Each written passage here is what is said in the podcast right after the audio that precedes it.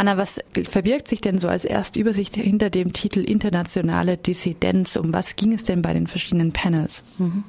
Es ging um Fragen des Widerstands, also ähm, die Frage, was Widerstand überhaupt ist, was wir als Widerstand äh, begreifen können. Also beispielsweise gibt es, geht es da um äh, progressive, emanzipatorische Bewegungen oder es sind auch andere Bewegungen, Widerstandsbewegungen und es ging um die Frage darum, wie sich Widerstand verändert hat, also räumlich und zeitlich betrachtet ähm, vor allem dann auch, und das spielt auf internationale Dissidenz an, auf dieser internationalen und transnationalen Ebene ging es zum einen darum, welche Auswirkungen transnationale Netzwerke auf Widerstandsbewegungen haben, also wie sich diese dadurch verändern, aber auch um Widerstand, der sich äh, gegen die globale Ebene sozusagen wendet, also gegen internationale Institutionen. Das war auch ein großer ähm, äh, Teil des äh, Konferenzthemas und wie diese internationalen ähm, Organisationen auf Widerstand und reagieren.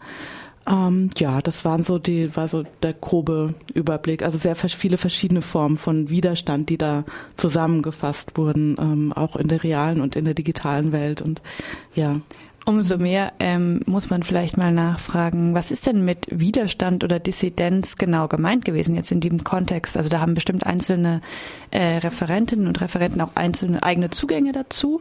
Aber ähm, wenn die Konferenz schon heißt, internationale Dissidenz, was wollen Sie denn überhaupt? Auf welche, welche Widerstandsform oder was auch immer wollen Sie denn überhaupt hinaus? Also die Arbeitsdefinition der, der Forschungsgruppe, die ähm, diese Konferenz organisiert hat, unterscheidet zwischen Dissidenz und Opposition.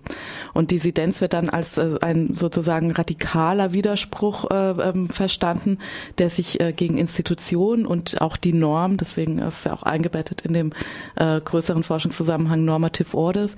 Äh, also es geht äh, Ihnen bei dem Begriff Dissidenz äh, um Widerspruch gegen Institutionen und die Norm, die diese verkörpert verkörpern.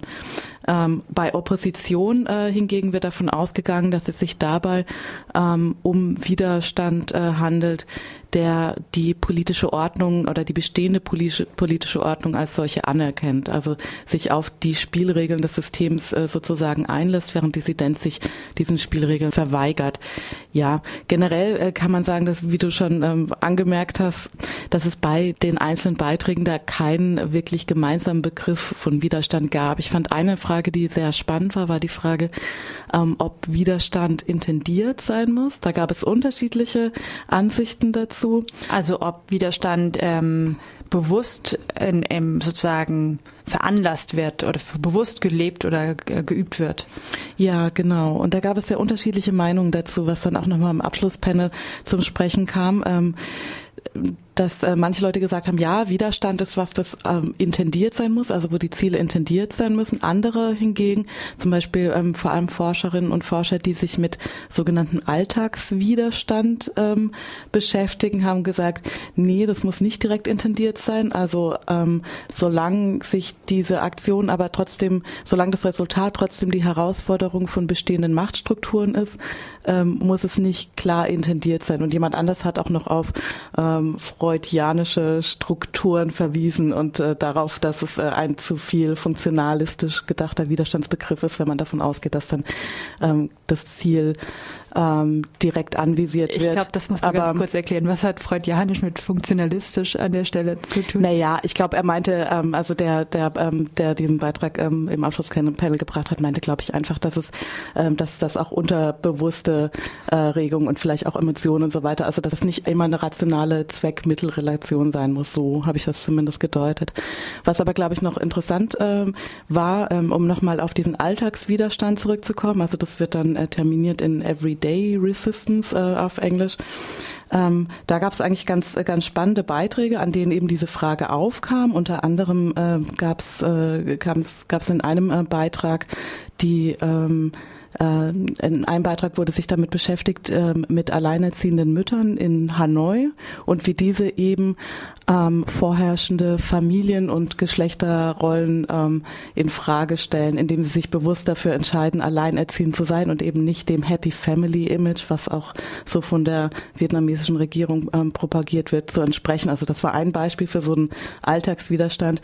Ein anderer zum Beispiel ähm, war das äh, Kommunenleben. Also war die Frage, ist Kommunenleben im Alltagswiderstand. Dabei ging es in diesem Forschungsprojekt um Kommunen in Deutschland. Und die These war eben, dass da ähm, vorherrschende Reproduktionsnormen in Frage gestellt wird, also die Kernfamilie und Care-Aufgaben.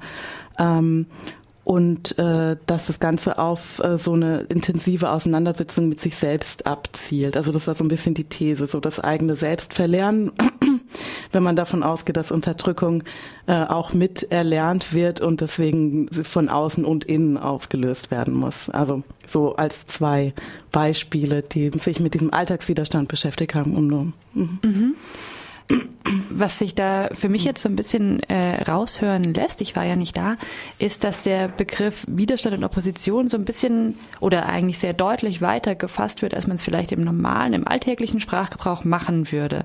Also wie du gerade schon gesagt hast, es geht um Alltagssituationen, aber es geht eben nicht nur um Alltagssituationen, sondern auch darum, dass bestimmte Lebensmodelle vielleicht einfach im Widerspruch stehen zu einem ähm, ja, gelebten Ideal in einem bestimmten Land zum Beispiel, ne? wie, das, wie das Beispiel aus Hanoi gerade. Mhm. Bringt denn analytisch, aber auch sozusagen für die politische Diskussion, bringt denn dieser ausgeweitete Begriff von Widerstand etwas aus deiner Perspektive, so von dem, was du jetzt von der Konferenz mitgenommen hast? Hm, ja, also ich glaube, man sollte diesen Begriff auch nicht zu weit fassen. Also ein, ein weiterer Themenaspekt, da ging es ja um Widerstand dadurch, dass man sich äh, Situationen entzieht. Also da ging es zum Beispiel um Arbeitsverweigerung, um Kommunenleben in den 60ern in den USA ähm, und, und ähnliche Sachen. Ähm, ich glaube nicht, dass, dass jede Form des sich Entziehens und jede Form des, des Passivseins auch ähm, automatisch Widerstand sein kann. Ich glaube aber trotzdem, dass es interessante Einblicke liefert. Also was ich zum Beispiel ähm, selbst anfechten würde, ist die Ansicht, dass, äh, das hat einer irgendwie gesagt, also wenn die Masse läuft und einer einfach stehen bleibt, dann sei das Widerstand.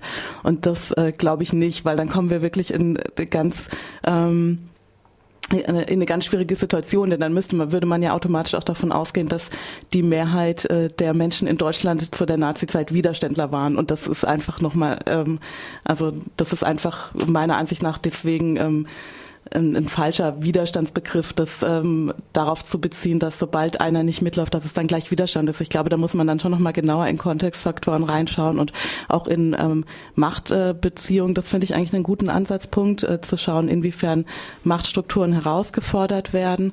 Also ähm, ich glaube, es ist alles ein bisschen komplexer, aber ich finde, ich finde es auf jeden Fall einen interessanten ähm, Blick, eben auch auf alltägliche Dinge zu schauen und nicht nur auf das eine Spektakel, das stattfindet dann irgendwie alle paar Monate, sondern auch zu schauen, okay, was machen beispielsweise bestimmte Gruppierungen in ihrem Alltag. Dann, also ich finde so diese Losung, dass das Private politisch ist, schon auch sinnvoll und deswegen denke ich, dass ähm, Widerstand oder Widerstandshandlung nicht immer, was ja so eine klassische Definition ist, dass sie kollektiv, äh, öffentlich und, und laut oder ähm, sprachlich artikuliert sein müssen. Das denke ich nicht und ich denke, es ist gut, darüber hinwegzukommen, aber man muss natürlich aufpassen, dass sich der Begriff nicht total verwässert und dann irgendwie auf einmal alles Widerstand ist. Also selbst ein Posting äh, in irgendeinem Blog oder irgendein Facebook-Post dann auf einmal zur Widerstandshandlung wird. Ähm, ja. Vielleicht als letzte Frage noch eigentlich äh, oder im, im Zentrum des Titels der Konferenz steht ja die internationale Dissidenz, also gerade äh, eine, die über nationale Grenzen, ähm, wie du schon kurz erläutert hast, auch über europäische Grenzen beispielsweise hinausgeht.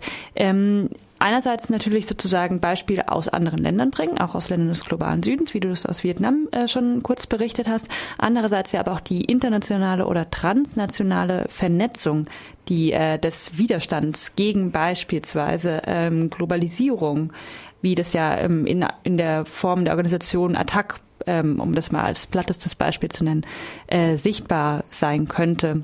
Vielleicht kannst du uns noch einen letzten Eindruck geben, äh, ob die Konferenz oder welche, welche Ansätze die Konferenz geliefert hat, wie man Widerstand, Opposition und Dissidenz ähm, auch über Länder- oder Kontinentgrenzen hinaus denken kann. Mhm.